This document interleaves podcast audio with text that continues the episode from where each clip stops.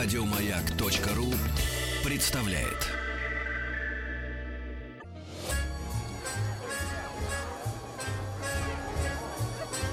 Новогодний базар. Встречаем Антона Долина. Сегодня четверг, значит, будем про кино говорить. Здравствуй, Антон. Здравствуйте, здравствуйте, ребята и девчата. У тебя новая прическа, тебе идет. И ты приехал побери. из Минска. Я приехал из Минска сегодня утром, и теперь я опять москвич. Ни- Никуда мне не спрятаться от этого моего пожизненного, видимо, уже статуса. Но тебе же нравится Москва в новогодние праздники? Очень. Очень. Это правда, что сколько бы претензий ни было к Москве, ну и лично у меня и у многих других людей, я считаю, что вот эти 10 дней, там с 31 декабря примерно там по 9-10 января, Москва волшебнейший город на земле с по-настоящему новогодним настроением. И, видимо, этому городу надо быть так, такой вот преисподней в течение остальных всех месяцев года, чтобы э, наконец нако- накопилось, да, этот ресурс какого-то чуда и праздника и состоялось. Вот единственный настоящий праздник в году. Ну, для меня, то есть остальные не сравнятся. Но о создании новогоднего настроения, благодаря синематографу в том числе, мы, наверное, сегодня будем говорить. Ну вот я, э, нет, наверное, через неделю скажу про то, как при помощи кино встретить Новый год. Я просто не хочу, чтобы это расценивалось как какая-то рекламная акция с моей стороны, потому что это ис- искренняя рекомендация будет. Но повторяю, я ее скажу через неделю. Готовьтесь. Через неделю э, у нас будет еще, собственно, до Нового года трое суток, чтобы вы успели подготовиться. Ну что же мы-то сегодня собрались? Нет, сегодня Для тоже есть... каких целей? Не, ну хорошо, хотите скажу сегодня. Нет, нет, давай Не-не-не, уже. Все, нет. Интрига мы любим. Да, давайте так. Значит, э, итак, главный фильм этой недели и точно самый большой релиз, то есть который э, выходит во всех кинотеатрах, мультиплексах, э, везде, где большие экраны, в IMAX и везде, где полагается смотреть большое голливудское кино. На этой неделе это картина «Пассажиры». А, Она вышла только что в Америке, и, надо сказать, американские коллеги с ней обошлись довольно беспощадно. То есть э, на моем любимом сайте, я очень люблю, но это не значит, что я с ним всегда совпадаю, «Гнилые помидоры», где э, высчитывается, как американская критика оценила тот или иной фильм. Американская, английская, англоязычная. Вот, они высчитывают проценты, э, значит, э, свежих помидоров или гнилых, которые получает каждая картина. И у этой картины рейтинг там очень низкий, там типа 30% э, процентов всего свежих, а остальные все гнилые. Но, на мой взгляд, эта картина одна из самых немудрящих, но и самых приятных из числа того, что выходит на Новый год. Речь о фильме «Пассажиры». «Пассажиры». Фантастика, да? Ну, как бы да. На самом деле, э, это фантастика лишь формально. Ну, точно так же, как э, фильм «Гравитация» называли фантастикой. Ну, наверное, это фантастическая картина. Но, по большому счету, в ней речь идет о не каких-то иных мирах, э, не о э, парадоксах путешествия во времени, а о человеческих качествах, о драме, э, о переживании, о внутреннем конфликте и его преодолении. Фильм «Пассажиры» такой же. То есть я могу себе представить этот сюжет, страшно сказать, разыгранный, например, на театральной сцене. Это было бы возможно, потому что это научная фантастика. Все-таки, согласитесь, мы обычно от science-fiction ждем чего-то другого, такого вот огромного, зрелищного. «Пассажиры» — это история любви. И сюжет, он такой там простой, трехкопеечный, что его можно, не боясь, мне кажется, никаких спойлеров рассказать. Собственно, он рассказан в трейлере фильма, да, никаких сюрпризов не будет. Сюрпризы это только он развивается, но об этом я не расскажу. Это огромный космический корабль, который в ближайшем будущем летит куда-то в другую галактику. Ну и поскольку известно, что человечество еще не освоило возможности путешествовать сквозь какие-то черные или временные дыры, или преодолевая скорость света, лететь ему, ну, типа там 100 лет. Не помню точно, ну, может быть, 90. И ясно, что поэтому все пассажиры а, и экипаж, а их там огромное количество людей, а, там несколько тысяч Сладко чело- человек, спят. да, они погружены, разумеется, в сон для того, чтобы проснуться и продолжить свою жизнь а, уже Через на этой- 100 лет? Да, в качестве колонистов на другой планете. Вот. Фильм начинается с того, что один из пассажиров просыпается. Что-то случилось, какой-то сбой в системе, он проснулся. И он абсолютно один, то есть вокруг спящие. И он понимает, что ну, ситуация патовая. Он прочитал все инструкции, все посмотрел. Никаких способов обратно себя погрузить в сон он не нашел. Мне очень нравится, когда я заглянула смотреть, э, хотя бы несколько строчек об этом фильме написано. И от скуки он будет другую пассажирку. Да, вот это на самом патовая, но Да, на самом деле это не- неправильно, конечно, указано. В фильме показано, как он год живет один на корабле, чуть не сходит с ума, чуть не кончает с собой, мучается от одиночества, не только от одиночества. Одиночество полбеды. Ощущение того, что он проживет всю свою жизнь, состарится и умрет на этом корабле, никто об этом не узнает. И э, единственный его собеседник это робот-андроид, значит, э, официант в баре, который наливает ему виски, вот, а больше ничем помочь не может. И да, он в какой-то момент, совершенно от этого всего офигев, э, находит девушку, в которую, просто посмотрев в базе данных ее анкету, э, влюбляется. Он инженер-технарь, а она писательница, молодая писательница. И дальше он ее действительно будет. Разумеется, ей это все преподнося как еще один технический сбой. Он же проснулся за технического сбоя, понятно, что она бы его не простила. Ну а дальше возникает вопрос, не знаю, вопрос ли это, а, можно ли вот так себе выбрав, а, значит, девушку, которая тебе нравится, когда она станет живой девушкой, говорящей, ходящей, э, слышащей голос, в нее влюбиться и влюбить ее в себя? Или наоборот, можно ли не влюбиться в той ситуации, когда выбора нет все равно, и вы на всю жизнь друг на друга обречены? То есть это ситуация, которая мне нравится своей безальтернативностью. А, и когда-то был, правда, гораздо более гениально придуманный сценарий у студии Pixar, который они, это очень драматический сюжет, они не смогли его осуществить, превратить в фильм из-за того, что а, шустрая анимационная студия другая, а, Blue Sky, у них украла идею и сделала э, свой сюжет. И Pixar так этот фильм не осуществили. Это была история про, э, значит, э, голубого э, варана, что ли, или игуану, единственного в мире редкого, э, который живет один в лаборатории, и потом ученые другие находят э, в живой природе самку этого же редкого вида, и дальше им надо друг в друга влюбиться, но у них нет альтернативы, они обязаны. Хотя, возможно, им совершенно не хочется. Но потом, значит, повторяю, сюжет украли, сделали из этого довольно банальный мультик Рио про синего же попугая. А, да, да. И так ничего и не получилось. А фильм «Пассажиры» сделан по этому же принципу. То есть романтический сюжет именно так сделан. Безальтернативный роман. Может ли он случиться? Тебе Космический- нравится Дженнифер Лоуренс в этом фильме? А, да, но то, что Дженнифер Лоуренс хорошая актриса, я знал всегда. Потому что, может быть, вы не помните этого. Ну, собственно, не обязаны помнить. Весь мир ее знает как э, огненную Китнис из «Голодных игр». Но, вообще-то говоря, ее карьера началась с фильма «Пылающая равнина», где она сыграла вместе с Ким Бейсинджер. А, и получила за это на Венецианском фестивале приз Марчелло Мастрояни. Она была совсем девчонкой. А потом она снялась в фильме «Зимняя кость». Совершенно зверской, независимой американской картине, где она ищет э, фрагмент скелета героини своего отца, чтобы доказать, что он действительно умер и не должен э, своим кредиторам деньги, за которые у нее пытаются отнять дом. И после этого, после «Зимней кости», ее и подвез- подвязали на все эти блокбастеры. Потом она получила, как все помнят, за фильм «Мой парень-псих» Оскара. И Дэвид О. Рассел снимает, и была афера по э, американски, и совершенно замечательный фильм «Джой» год назад, где она играла домохозяйку, которая изобрела швабру. И вот я перечислил фильмы, по-моему, очевидно, что она очень разная везде. И она ведь совсем не ну, может, я сейчас оскорблю чьи-то чувства каких-то верующих, она совсем не красотка. У нее такое э, довольно простонародное лицо, э, вполне типовое, в нем нет ничего исключительного, казалось бы, но именно актерские ее способности делают ее, э, ну, выдающейся звездой, молодой звездой, наверное, самой главной молодой звездой из молодых актрис сегодняшних. И наиболее разнообразной. Но меня больше удивил, конечно, Крис Пратт. Потому что мы привыкли, что Крис Пратт это вот чувак из этого мира юрского периода. Ну, из других. красивый. Да, да, он из э, вот. Бородач. такой. Сейчас он был, скорее сказать, щетиной. Ну, тут у него и борода отрастает в какой-то момент, он же один на космическом корабле. Вот. Э, ну, что он такой э, обаяшка, самоироничный. Все это так. Но здесь он на себе тащит весь фильм. э, Психологически надо играть, а не просто быть э, красивым парнем. И, по-моему, он здесь даже интереснее, чем она.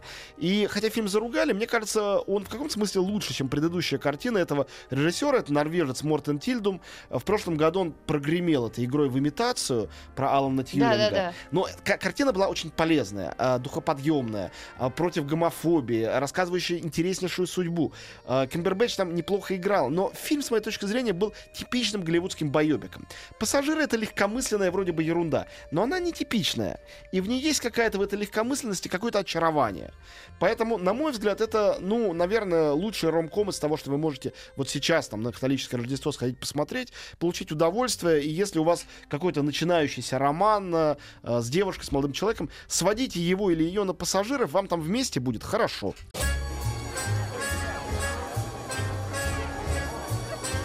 Новогодний Базар.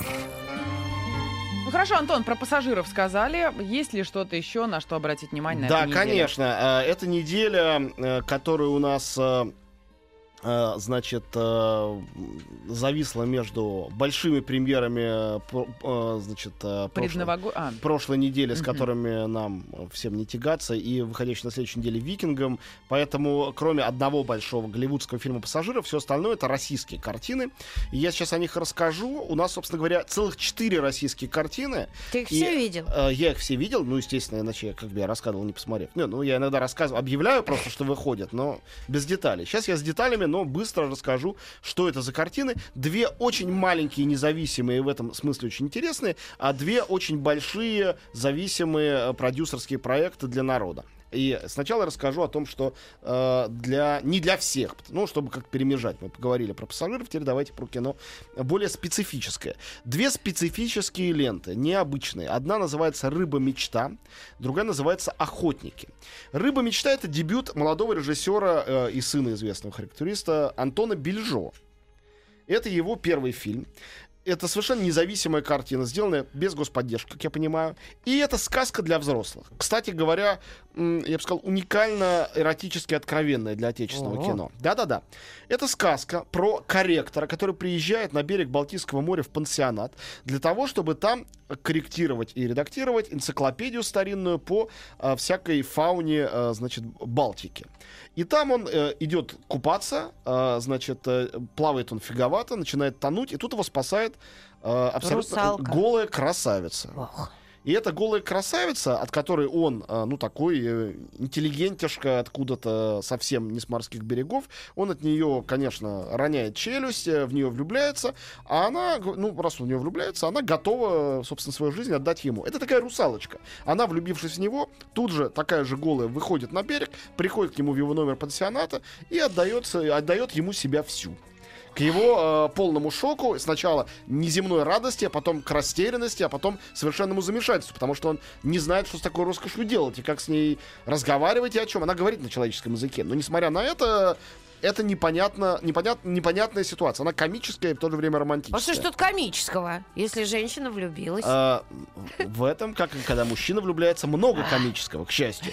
Значит, э, и э, Владимир Мишуков, известный фотограф и артист в главной роли, в главной женской роли Северия Янашаускайте. Вы видели ее в фильме «Русалка», кстати. Э, нет, простите, вру. Не «Русалка», а «Звезда», следующий фильм Анны Меликян. Но «Русалка» у меня по ассоциации уже возникает. Тут она играет эту самую рыбу-мечту. Красавица невероятно. Красавица, блондинка.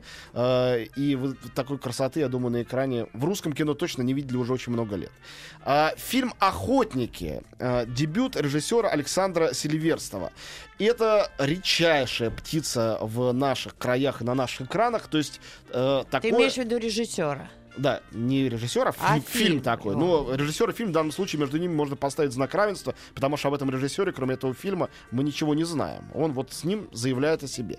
Это абсолютно бескомпромиссное авторское кино, которое люди сделали, не прибегая, опять же, к... э, оно очень малобюджетно, не прибегая к поддержке государства, не выдавая этот фильм за какой-то социально важный. И это э, действительно авторское кино, которое отсылает нас к десяткам разных фильмов и книг, э, замысел которого пришел к режиссеру после прочтения Хулио Картасара, его игры в классике. Такая суперкультовая книга российских, в частности, интеллектуалов и советских, и постсоветских.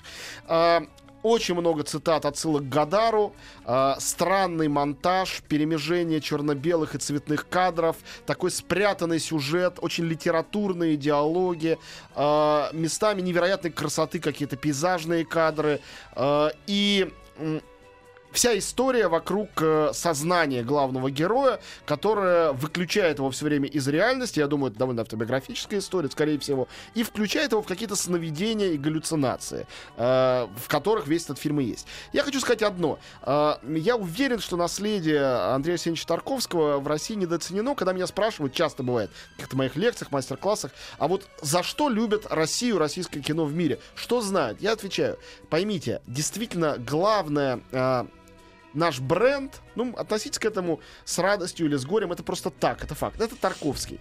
Тарковский, как, э, которого величайшим режиссером в мире когда-то называл э, Бергман. Почему? Потому что Бергман говорил, э, талант определяется по тому, как режиссер способен перешагнуть грань реальности и сна и вернуться обратно.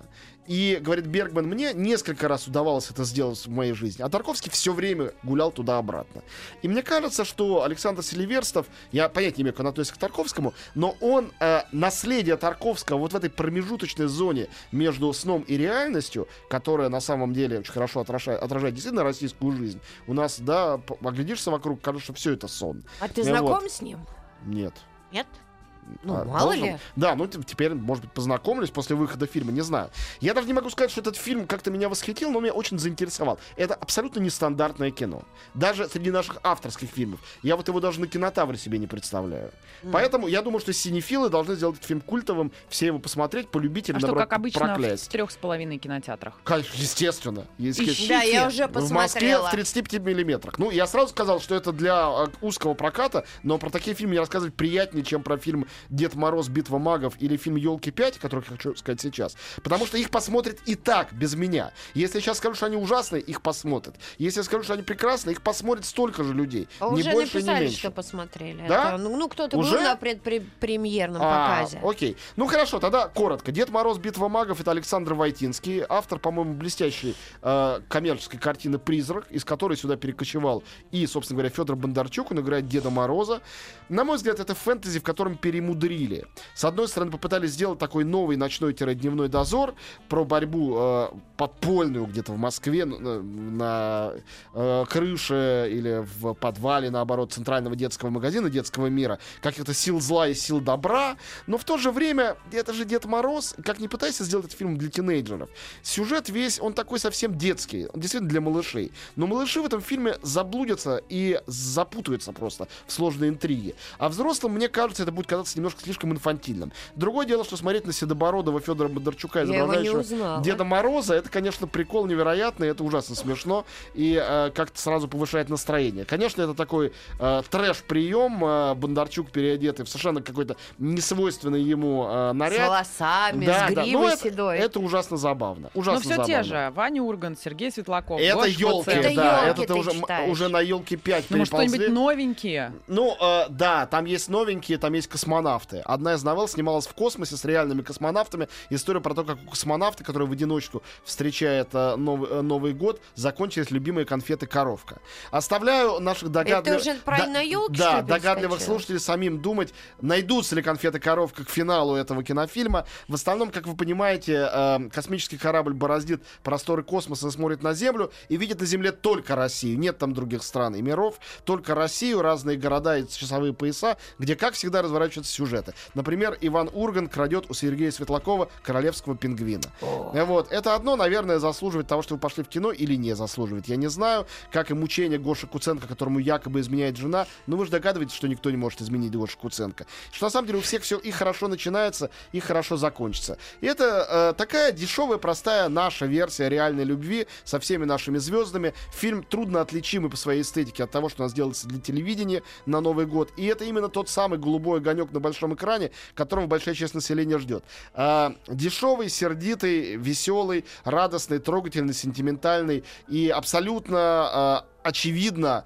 а, заведомо более коммерчески успешный, чем те большие, амбициозные, сложные блокбастеры, которыми нас продюсеры кормили в течение всего года на больших экранах. Еще больше подкастов на радиомаяк.ру.